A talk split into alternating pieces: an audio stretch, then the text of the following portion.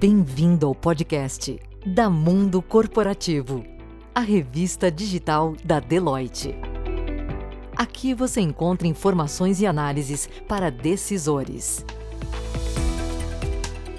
Em meio a tantas incertezas, geradas pelo momento que estamos atravessando, empresas e organizações têm uma missão a mais: criar estratégias para lidar com as possíveis crises que têm pela frente para contribuir com as lideranças de diversos setores. A Deloitte traz uma conversa franca e aberta entre o sócio-líder de Risk Advisory, Anselmo Bonservice, e a especialista em gestão de crises da Deloitte, Laura Coelho. Além de insights e uma visão diferenciada de como enfrentar e gerenciar crises, o bate-papo vai apresentar alguns pontos importantes sobre o Global Resilience Report 2021, um relatório que mostra que a resiliência é o fator mais importante para as organizações no nosso atual cenário.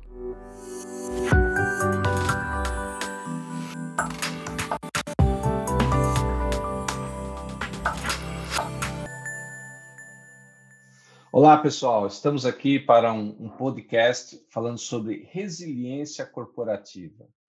E a gente vai explicar um pouquinho o que, que é essa tal de resiliência corporativa, o que, que por que, que eu preciso me preocupar com isso, né? O que, que isso me ajuda, na verdade, no meu, nos meus objetivos de negócio.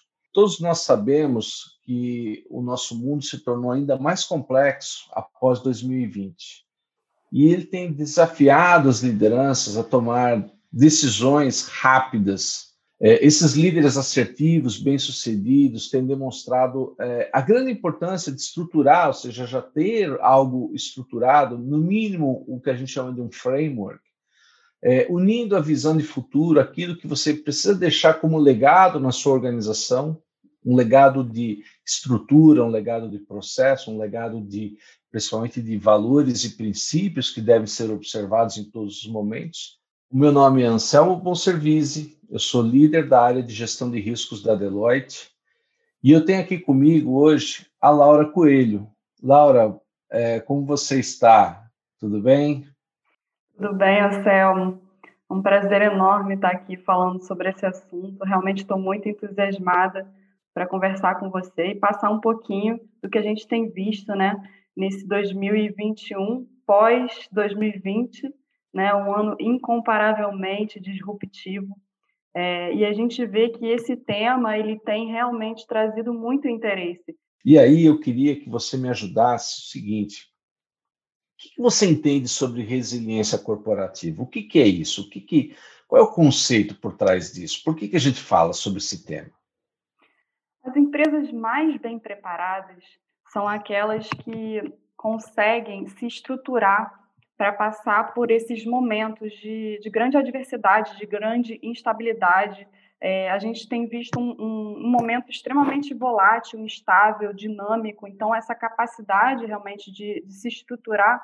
E aí a gente vê é, nas empresas também é, o que fazer e o que não fazer, né? Então, é, muitas vezes as empresas podem é, tender a querer minimamente se preparar nos detalhes na sua resposta, por exemplo, na gestão de crise, enquanto que, é, como é, o nível de incerteza é muito alto, mais vale uma preparação para que a engrenagem funcione, o acionamento funcione, as pessoas certas sejam envolvidas.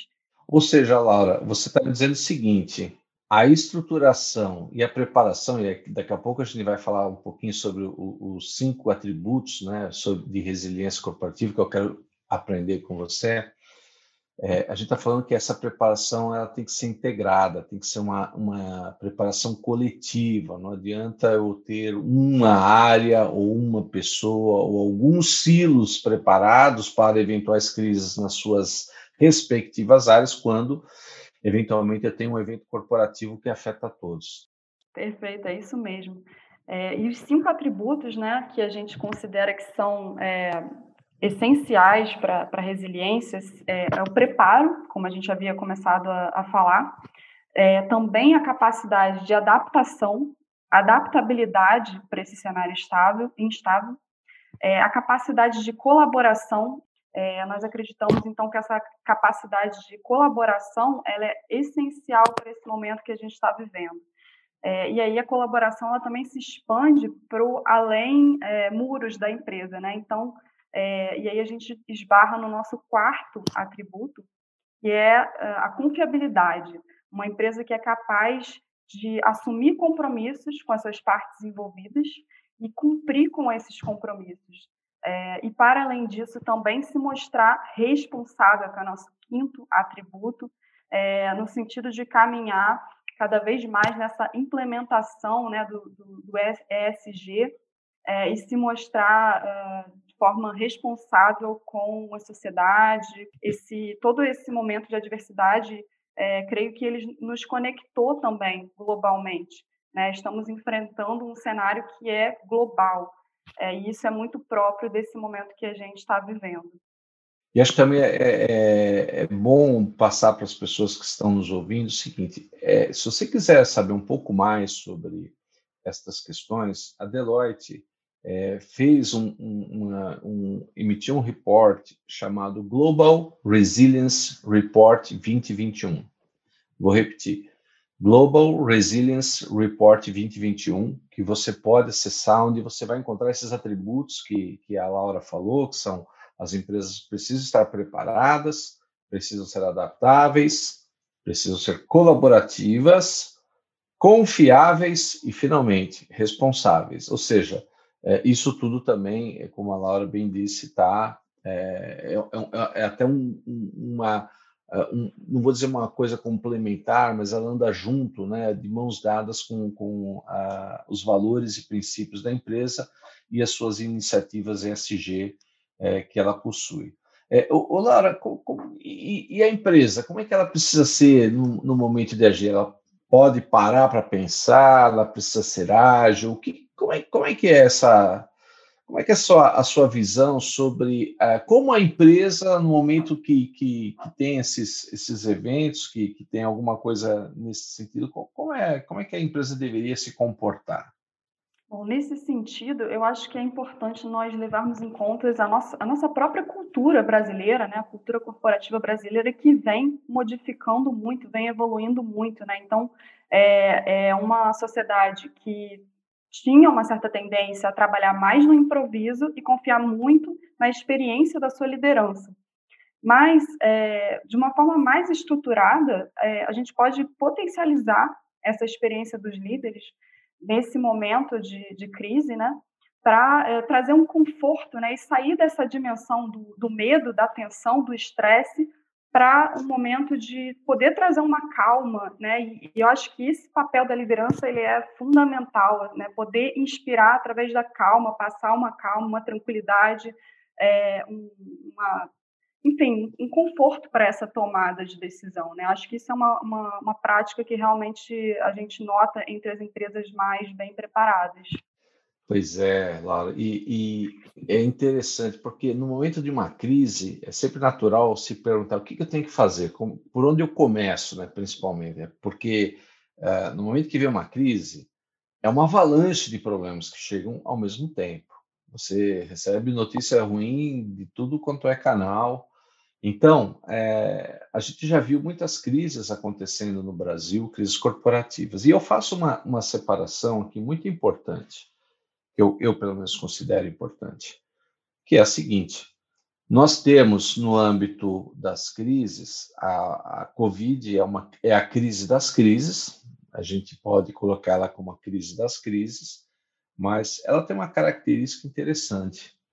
Praticamente está todo mundo no mesmo barco, todo mundo está dentro da mesma crise. Então, se eu, se eu tenho um problema eu de entrega, é porque a minha logística não está funcionando, porque eu tive alguma, algum é, item, algum ponto de atenção na, na minha logística. Se eu falta uma matéria-prima, porque o, o a cadeia foi sofreu uma disrupção e por conta disso eu, eu realmente não pude produzir. Até aí, é, eu acho, por isso que eu falo que está todo mundo meio, meio que no mesmo barco, todo mundo remando na mesma direção. Mas também tem aquelas crises que a, a, afetam única e exclusivamente a sua empresa. E aí você tá naquele. Aí você não tá no mesmo barco. Aí você tá naquele barquinho sozinho no meio do oceano É, e aí, a minha pergunta para você é: que lições que a gente pode, pode mais ou menos trazer do que fazer e o que, principalmente o que não fazer numa crise? O que, que a gente pode aprender com a experiência dos outros para dizer assim, olha, não faça isso? Para mim, o número um é não priorizar a vida. Para mim, esse ponto é o ponto assim mais essencial, né? É, não priorizar a vida realmente é o que não fazer. É, e aí não tem comunicação de crise, assessoria de imprensa que resolva o problema se é, internamente a empresa não está colocando realmente prioridade número um, proteger a vida. É, e no caso da, da Covid, é, isso é muito claro, né? muito, muito nítido, evidente. É muito importante esse ponto. É, é, sem, sem vida não tem negócio, não tem, não tem nada. E, e o que mais, Laura? O que mais que não podemos é, fazer num, evento de crise? Tomar decisões é, que não sejam em colegiado, que sejam sem é, conhecimento do comitê de crises, né? Então, é, seria uma tendência a resolver os problemas de forma muito cada um no seu quadrado dentro da empresa sem uma integração, sem realmente uma decisão colegiada sobre essas questões. Né? E aí pode parecer que, para algumas pessoas, né, que se ganha tempo assim, mas na prática isso acaba trazendo muitos problemas é, e desalinhamentos. Né? Então, é, conseguir ter um sistema de tomada de decisão dentro de um comitê de crise, acredito que seja muito importante também. Ou seja, eu tenho que integrar o meu jurídico com, meu, com a minha tecnologia, com a minha logística, com o meu RH, é, eu preciso ter comunicação corporativa, mas a gente não pode esquecer que no momento de crise você tem que cuidar de uma forma holística do, do problema. Você tem que olhar o problema sob, sob diversos ângulos, né? Não dá para olhar só somente uma ótica, né? Que mais, Laura? Que mais que a gente pode falar? Ah, acredito também que nesse mesmo sentido, nesse mesmo fio da meada aí, né, com relação à parte de comunicação, é distanciar o discurso da prática. Né? Então, você está, por um lado, é, divulgando, falando que você está tomando determinadas ações e na prática você ainda não está fazendo, né? Então você comunica que você já está fazendo, mas você ainda não está fazendo aquelas ações e hoje em dia com a pressão social é, muito tempestiva através das redes sociais, né? Muito fácil denunciar, gravar um vídeo. Uma questão também que envolve a transparência, também acredito que ele seja muito fundamental. Tem crises que são crises econômicas, evidentemente, não são crises que, por exemplo, afetam a vida. Né? Existem outros tipos de crises, mas ainda não menos importantes. Vamos citar aqui mais um que eu acho que é importante a gente lembrar, que além da vida também, é, quando se prejudica o meio ambiente, é, isso, isso normalmente tem é, é, um problema grave que precisa ser sanado, é um problema que precisa ser evitado, na verdade, mas é, na eventualidade de acontecer, ele também é um problema que normalmente traz grandes dimensões de problemas para, para a empresa. E o terceiro é de cunho mais econômico, ou seja, eu perdi um, perdi um fornecedor, um, sofri uma, uma disrupção na cadeia, sofri um ataque cibernético, que hoje está muito comum, eu diria, infelizmente. Para quem não sabe, é, dentro do World Economic Forum, o risco cibernético é tratado como um dos maiores riscos que podem existir depois de pandemia, depois de mudanças climáticas e desastres naturais, ou seja, o primeiro grande risco que vem, que, não, que é causado pelo homem hoje, é o de origem cibernética. Então, é, as empresas estão muito expostas a isso. É? Hoje, a gente viu aí durante a pandemia muitas empresas sendo atacadas e parando de, de, de funcionar. Então, vocês notem que a, as crises podem ter origens das mais diversas.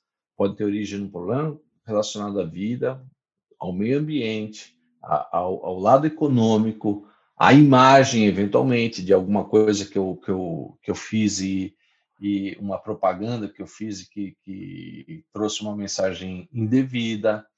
Então, é, é, ela pode surgir de coisas que a gente muitas vezes não espera. Né? É o inesperado batendo a, a, nossa porta.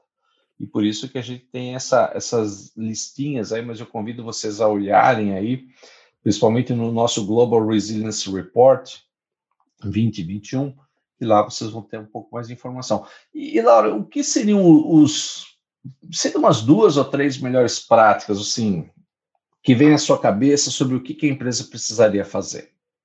Ah, eu acredito que é importante que as pessoas não queiram resolver é, o problema de forma heróica, né? Então, realmente acabar com essa síndrome do herói é, e buscar seguir o seu, seu plano, seguir o que ela tem estruturado, buscar esse, esse consenso, né, ou pelo menos tomar a decisão de forma mais colegiada. É, também tratar a, a, confidencialidade do assunto, muito importante, né, e cumprir com tudo que ela se comprometeu a fazer durante o momento, né, levando uma atitude de profunda humildade e respeito com as suas partes interessadas. Interessante isso. É, quando a gente fala em resiliência, então, ô Laura, é, muitas vezes as pessoas podem entender que é, um, é simplesmente um movimento de defesa. Eu vou, vou, me defender contra algo que eventualmente possa acontecer, bater na minha porta, e que na verdade eu ainda nem sei bem direito o que é. E por isso talvez não sei nem como começar a me preparar. Porém, quando a pessoa, a pessoa que eu digo a empresa, né, as pessoas, né, começam a, a, a sentar para discutir esse assunto, surgem também é, algumas é, oportunidades. Porque inovar, evoluir e a resiliência é uma forma de evolução. Isso significa, eventualmente, assumir alguns riscos, né? ou seja, não é simplesmente evitar tudo, não dá para eliminar riscos, a gente tem que conviver com os riscos, só tem que saber gerenciá-los. Né? É, o que, por exemplo, resiliência não é, pelo que, que a gente está conversando aqui? Ela não é uma continuidade de negócios turbinada, ela não é uma abordagem ditada simplesmente por políticas que eu vou escrever ou, ou regras de compliance que eu vou seguir, isso é o mínimo que eu, que eu, que eu preciso ter. Ela não é em si uma estratégia defensiva, né, que eu vou simplesmente ficar lá né, esperando que a coisa não aconteça, ou se acontecer eu já tenho tudo preparadinho, não é bem isso, né? Não é uma substituição de atividades pré-existentes, né? Não se restringe simplesmente, e isso principalmente, as capacidades de enfrentamento da pandemia do Covid. Por outro lado, quando a gente estabelece esses, esse cenário de resiliência corporativa, primeiro lugar, a gente busca que a empresa possua valores e princípios que sejam praticados. Mas essa, essa, essa característica tem que ser colaborativa, ou seja, não, não tem super-heróis, ela precisa ser alinhada aos objetivos de negócio, aos valores e princípios, e ela precisa ser contínua, ela precisa ser evolutiva, ela precisa considerar o ecossistema como um todo. Então, eu entendo que dessa forma a gente está passando aqui, pelo menos, o, o, o, conceito do que deveria ser uma resiliência corporativa. Né? É, e, evidentemente, isso precisa ser adaptado a cada realidade, a cada empresa. Agora, então, se a gente pegar os três componentes fundamentais de um, de um framework de resiliência, que são estratégia, gestão de riscos e, e a própria gestão de crises, eu queria que você me ajudasse um pouquinho a falar primeiro sobre estratégia o que, que você entende que, que deve compor esses componentes dentro de uma como que a estratégia se liga com a resiliência corporativa, Laura? Perfeito. É, eu acho que hoje em dia é muito fácil falar sobre esse assunto é, com a luz do ESG, né? Então, é, é a construção realmente de relacionamentos é, realmente integrar isso na sua governança, pensando na parte ambiental, pensando na parte social, porque no fim das contas tudo isso está muito conectado, né? Então, praticar os seus valores e princípios sempre, é, principalmente porque você construindo esse, esses relacionamentos de longo prazo, né? Nenhuma empresa é uma ilha. Você consegue é, a cooperação em momentos onde você mais precisa. Então, ter essa visão de longo prazo é, praticando seus valores e princípios, né, valorizando esses relacionamentos para que eles sejam sólidos. É, e é algo que é muito fácil da gente entender pensando na nossa vida pessoal também, né? Então, se a gente constrói relacionamentos sólidos, em momentos que a gente mais precisa de adversidade, a gente pode contar com essas pessoas para nos darem também um apoio. Muito bom, muito bom. E, e dentro da estratégia, evidentemente, uma empresa muito provavelmente vai precisar de gestão de riscos. É, é, é, um, é um elemento, é um, é um pilar, é um fundamento necessário ou não é? Então, com certeza, muito necessário. É, esses três temas né, que a gente está conversando aqui, então, estratégia, gestão de risco, gestão de crise, eles trazem realmente um guarda-chuva horizontal que integram é, as verticalidades dentro deles. Né? Então, quando a gente fala aqui de acoplar esse, esse guarda-chuva da gestão de risco, a gente fala de pensar cada uma das áreas né, é, do, da, que, que tem os seus riscos próprios. Né? Então, a gente está falando aqui de cyber, por exemplo, a gente está falando também da parte regulatória, compliance, da parte operacional, financeira, é, reputação. Então, tudo isso é, precisa ser pensado dentro da gestão de risco de maneira bem integrada e estruturada. Então, é, construir planos de resposta, é, Laura, me fala um pouquinho mais sobre a gestão de crise, só para a gente fechar esse tema. A gente falou de estratégia de gestão de riscos e agora de gestão de crises. Com certeza. É, eu acho que é importante uma diferenciação que a, a, gente vê muito, né, dúvidas surgindo entre o que é, é emergência e crise, né?